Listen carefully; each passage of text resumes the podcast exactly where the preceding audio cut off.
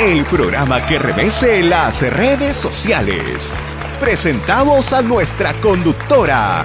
Bienvenida, Leslie.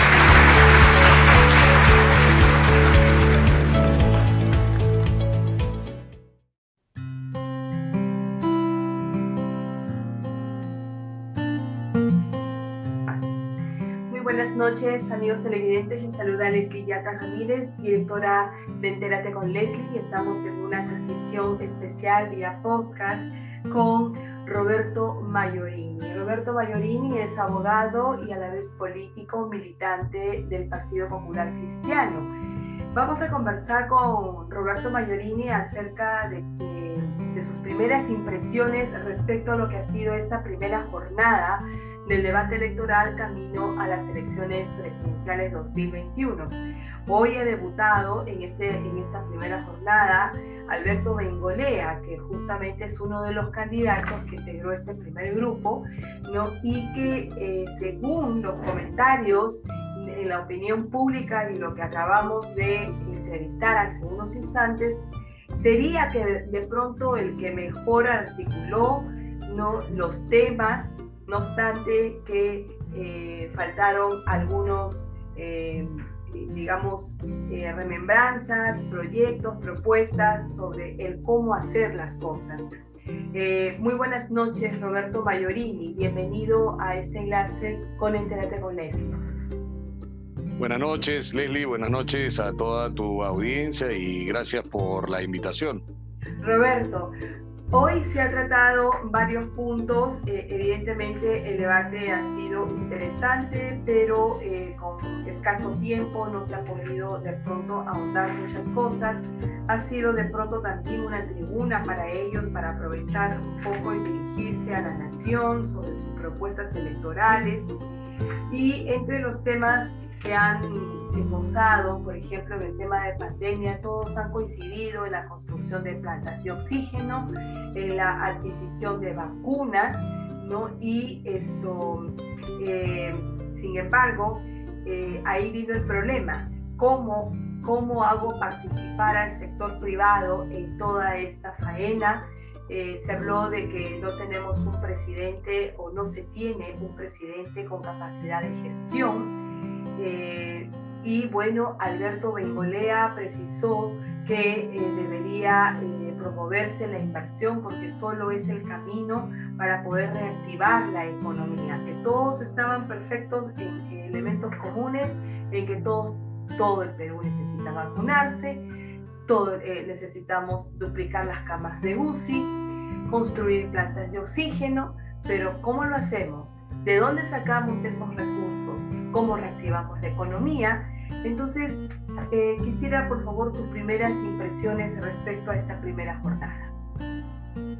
Eh, claro, gracias Leslie. Bueno, creo que todos los que hemos visto el debate hemos podido apreciar eh, la, la, claridad y la, y la adecuada articulación, como bien ha dicho, de, del mensaje de Alberto Bengolea, ha sido claro, ha sido contundente, ha sido muy eh, elocuente y preciso ¿no? En, todos y cada uno de los temas que este, ha expuesto. Eh, en cuanto al tema eh, de la vacunación, específicamente queda claro que efectivamente el actual gobierno eh, no ha sabido manejar, al igual que el anterior gobierno, este, adecuadamente la, crisis eh, como consecuencia de la pandemia. No se han tomado decisiones adecuadas, lamentablemente son gobiernos ideologizados que no han sabido eh, ser efectivos para poder afrontar adecuadamente las distintas situaciones que genera esta esta pandemia, ¿no? Y, específicamente, pues en el caso de las vacunas, sabemos perfectamente bien que somos uno de los eh, países con peor performance en el tema de la adquisición de vacunas, ¿no? Nos hemos enfrascado prácticamente con vacunas chinas que supuestamente han sido adquiridas a un eh, precio bastante elevado y no se cerraron contratos como lo hicieron otros países de la región con eh, empresas eh, de otros países, ¿no? Que, han tenido obviamente una mejor este, efectividad, ¿no? Llámese Pfizer, Moderna, ahora Johnson y Johnson, ¿no? Entre otras. Entonces, eh, aquí queda claro también el tinte ideológico que ha primado para la adquisición de, vacunas de, de, dudosa reputación, ¿no? Vacunas chinas.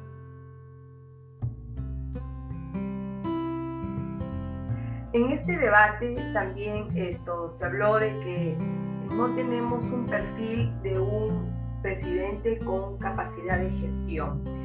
Eh, César Acuña eh, fue uno, el, candidato que precisó justamente esta idea y tiene razón en el sentido de que con todo el desastre que ha sido la adquisición de vacunas eh, desde, la, desde, desde el pasado gobierno del señor Vizcarra, hoy vacado, sin embargo vemos un gran déficit en cuanto a la capacidad de gestión. ¿Qué significa, Roberto, que un presidente no solamente tenga una voz estadista, un perfil estadista, que al parecer todavía no se llega o no hemos visto esta aspiración dentro de lo que ha sido esta primera jornada, y además que tenga capacidad de gestión? Bueno, en realidad yo reitero que Alberto Bengolea sí este, ha visionado y, visiona el país como, como, como, un, como un estadista, ¿no?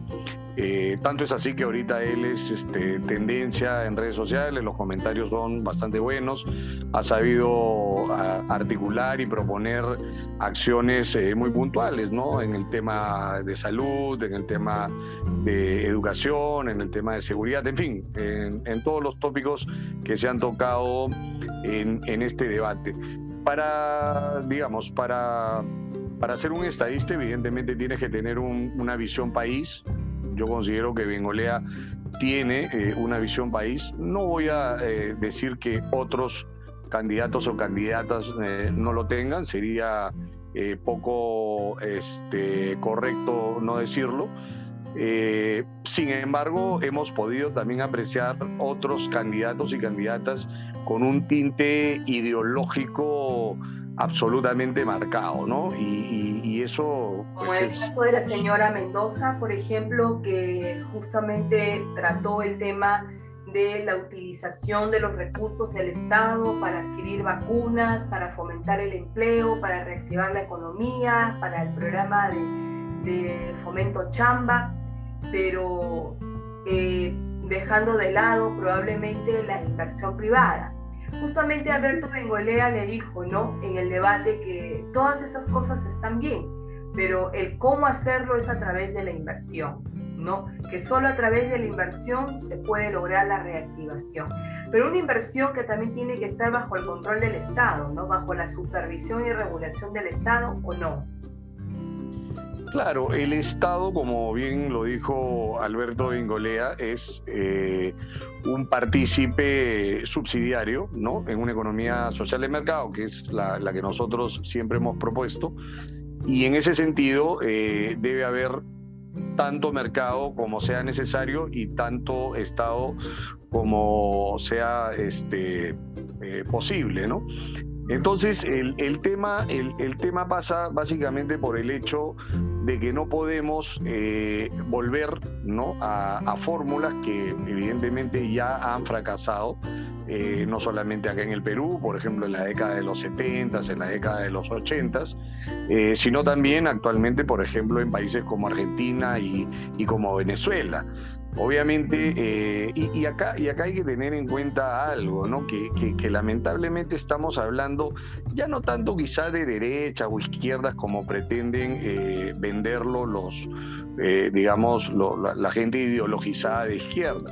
Acá estamos hablando de qué es lo que queremos nosotros construir a futuro, ¿no? Eh, ¿Queremos construir eh, un populismo o queremos construir una, una república? ¿no? El, el, el, populismo que vende el señor Arana o la señora Mendoza justamente pretende depredar ¿no? los recursos del Estado. Y sabemos perfectamente bien, y esta es una ecuación muy simple, la única forma que un Estado eh, genere recaudación es a través de los impuestos que pagan desde los más chicos hasta los más grandes. el Estado vive de la recaudación de los contribuyentes, no hay otra forma. Y es así como el Estado, con esa recaudación, puede implementar las políticas eh, públicas que son necesarias para poder este, eh, eh, sostener y sustentar, por ejemplo, a los, a los sectores este, menos favorecidos o incidir en, este, en segmentos o en, o en o en estadios que son eh, necesarios para poder lograr este, una sociedad, digamos, más este, equilibrada, ¿no? Entonces, eh, tenemos, por ejemplo, que como pasa en Argentina, como pasa en Venezuela, ¿no? Tienes a un gobierno eh, controlista donde, donde le vendieron a, la población grandes este, ideas o ideales y finalmente han terminado siendo controlados y han terminado sumidos en una pobreza absoluta, ¿no? Y en el caso de Venezuela es peor, obviamente, y hemos visto el éxodo que ha habido en estos últimos años, ¿no? Hacia otros países. Definitivamente que la, la inversión, la reactivación económica tiene un objetivo y ese es justamente que el Perú crezca, se desarrolle, eh, fomente ¿no? el empleo que en estos momentos eh, estamos con un gran déficit ¿no? por el tema de la pandemia. Si ya arrastrábamos antes de pandemia, arrastrábamos eh, desempleos, pues imagínense ahora con el marco de la pandemia donde muchos han perdido sus trabajos, ¿no? Y eh, por otro lado tenemos una un creciente, digamos, proliferación del comercio ambulatorio informal, que es lo que realmente esto viene dañando la, la, digamos, la reactivación económica porque no, es, no está dentro de las formalidades. Eh, sin embargo, es una realidad que no existe desde tema de pandemia, es una realidad que ha existido todo, todo esto, muchos años, décadas, y, poco o nada se ha hecho por eh, formalizar este sector de la economía. Eh, Roberto, en ese sentido, eh, sé que eres militante del Partido Popular Cristiano. esto, me imagino que el partido, tu organización política, debe haberse sentido eh, bastante conforme con la participación de Alberto Bengolea, ¿no? que, eh, que ha tenido una buena articulación, sin duda, ¿no? ha sido muy preciso, eh, sin desmerecer las otras cualidades de los demás candidatos. Todos han propuesto construcción de plantas de oxígeno, duplicar el número de camas, luego eh, se ha hablado también de eh, vacunación para, todas para todos los peruanos y peruanas. En el sector de la educación, todos, todos eh, tenemos la impresión de que todos han coincidido en fortalecer la educación virtual, no la conectividad el Internet hoy ya es un derecho fundamental, así ya se, se habla de un derecho fundamental, pero no se ha precisado en realidad con exactitud en qué tiempo se pretende eh, restablecer la educación presencial. Se ha hablado de la construcción de colegios, se ha hablado de modernizar las que ya existen y construir ¿no? Un promedio, uno de los candidatos creo que fue la señora Keiko, que, propuso 3.000 eh, colegios por construir. Pero en cuanto a la educación virtual, ya es un elemento común que hemos notado en los candidatos de que se va por ese lado, o sea, se va por eh, instituirlo definitivamente, por fortalecerlo, por implementarlo y de pronto eh, teniendo una larga data para lo que es la, la, la, restitución de la educación presencial. ¿Todos queremos volver a la educación presencial? Sí. ¿Cuándo? ¿Qué opinión te merece eso, Roberto? Bueno, definitivamente para volver a la educación presencial, lo primero que tenemos que hacer es eh, seguir el ejemplo de, Israel y, y, vacunar a la mayor cantidad de población, ¿no? Con eso vamos a lograr efectivamente pues ese tan mencionado martillazo que hacía mención el, el ya famoso lagarto, ¿no? Entonces, esto definitivamente necesitamos pues una, una vacunación pronta, muy, muy, muy y masiva. Es decir, el formato de debate. Eh, ¿Perdón? Nos quedamos con la educación virtual como, dice, como lo dijo César Acuña, eh, eso ya se ha instituido para siempre, ¿no?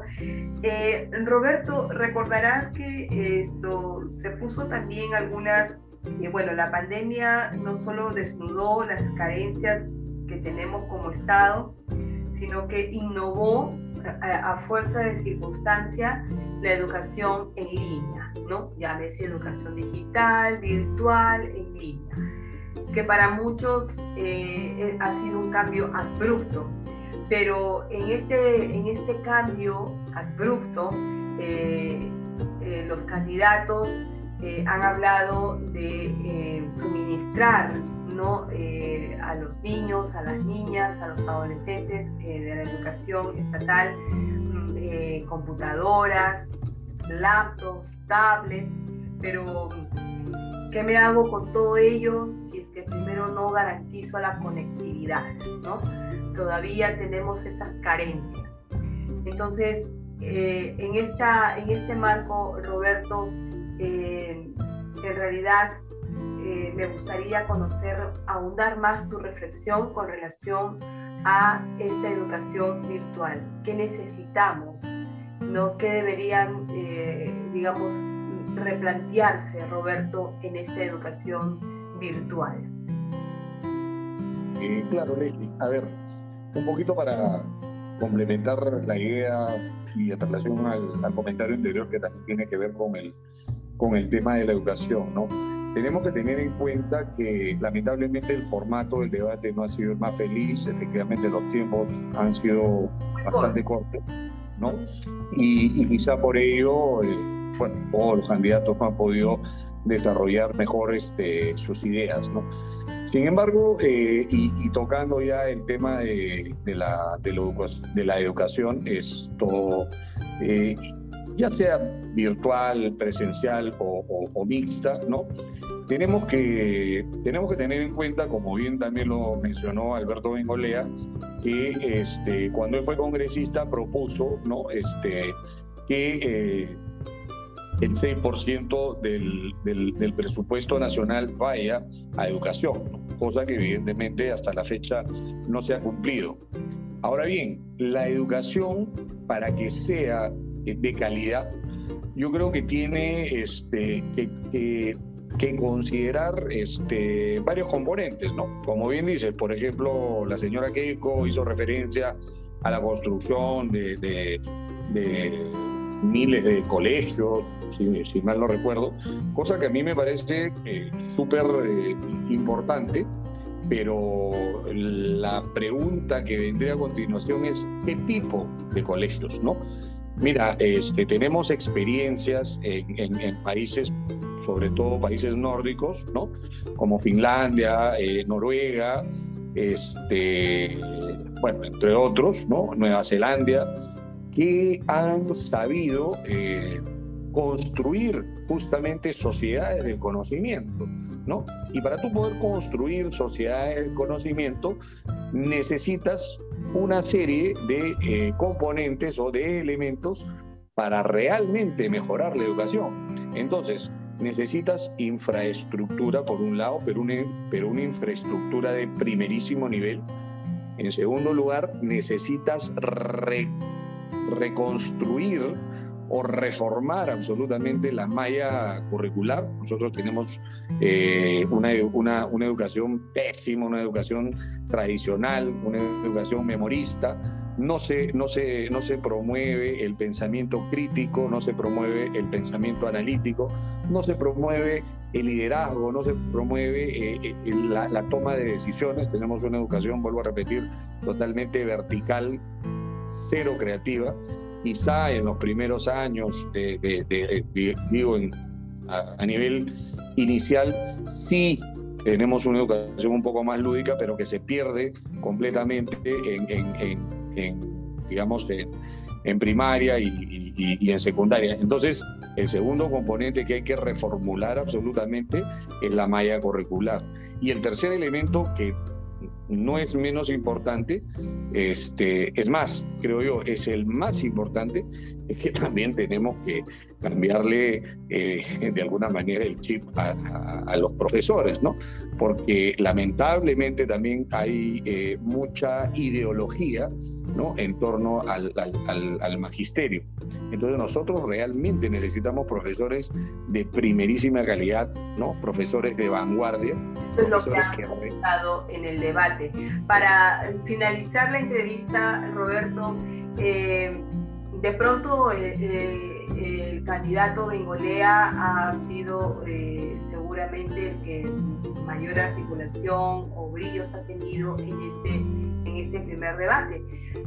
pero eso le puede significar, eso todavía está por verse cómo se ubica luego en las preferencias electorales, porque faltan dos grupos más por debatir, dos días más y creo que ya a partir de entonces se va a, ver con mayor claridad el panorama electoral. ¿Qué opinión te merece ello? ¿Crees tú que tu candidato va, puede seguir avanzando? Mira, Leslie, yo eh, estoy seguro que sí. Eh, reitero, ¿no? Alberto ha tenido una muy buena performance. Eh, lo importante es que obviamente todos este, hayan cumplido, por así decirlo, con, con, digamos, con tener interés en, escuchar ¿no? a, los candidatos. Yo creo que son tres días que todos los peruanos que realmente queremos lo mejor para el país, eh, pues tenemos que escuchar ¿no? las propuestas, las ideas ¿no? Todos los candidatos, ¿no?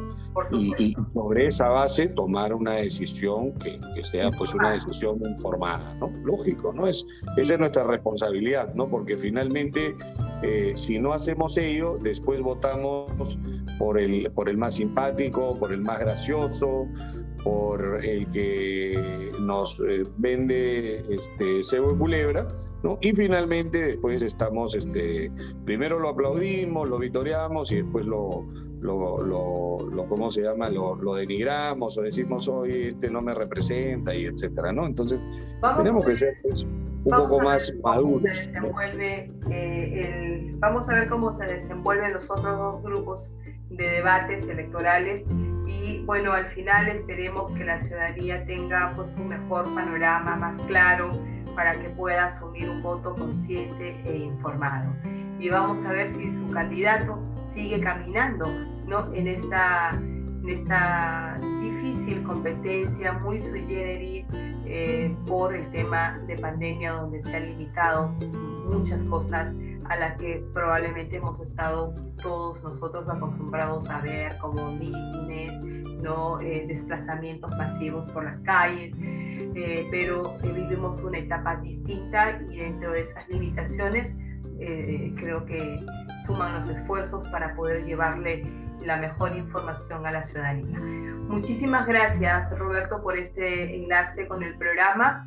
Muy buenas noches y nuevamente reiterándote nuestro saludo y agradecimiento por, este, por estas primeras impresiones.